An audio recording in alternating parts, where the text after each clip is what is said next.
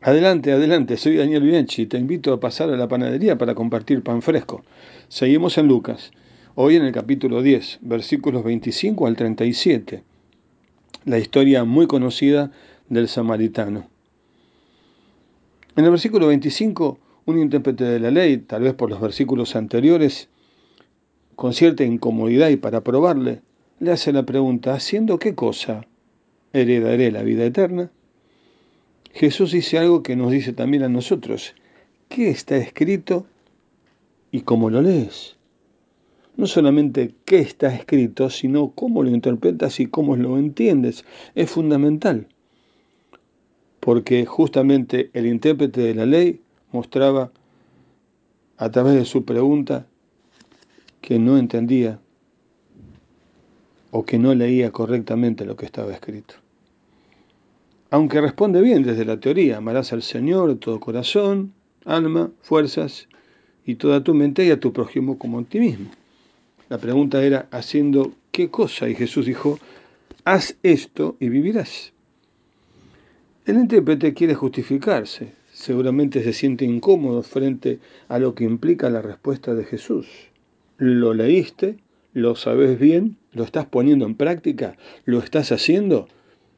Hacelo y le pregunta entonces quién es mi prójimo. Y allí viene un soberbio relato breve, eh, dinámico, profundo, eh, pertinente, conmovedor, explicativo, desafiante que todavía nos apela a nosotros hoy, dos mil años más tarde, versículos 30 en adelante. El hombre que venía de Jerusalén a Jericó, un camino malo, lleno de peligros, cae, le dejan despojado, herido y medio muerto. Y luego el sacerdote, que pasa por el camino y sigue de largo, y también el levita. Más allá de ser considerados un poco los villanos de la película, tengamos en cuenta que estas dos personas leían y literalmente estaban cumpliendo la ley. No debían, según la ley, exponerse a tocar un cuerpo muerto porque quedarían contaminados. Lamentablemente ni siquiera se cercioraron que estaba muerto. Su formación y su religiosidad y su estructura estaban impidiéndoles ver y descubrir a la persona que necesitaba de ellos.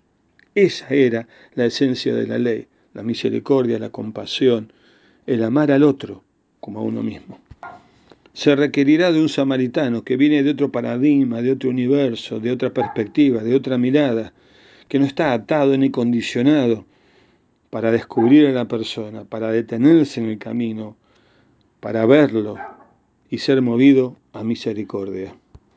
Ver a los que están al margen del camino que muchas veces hemos dejado de lado a la vera del camino.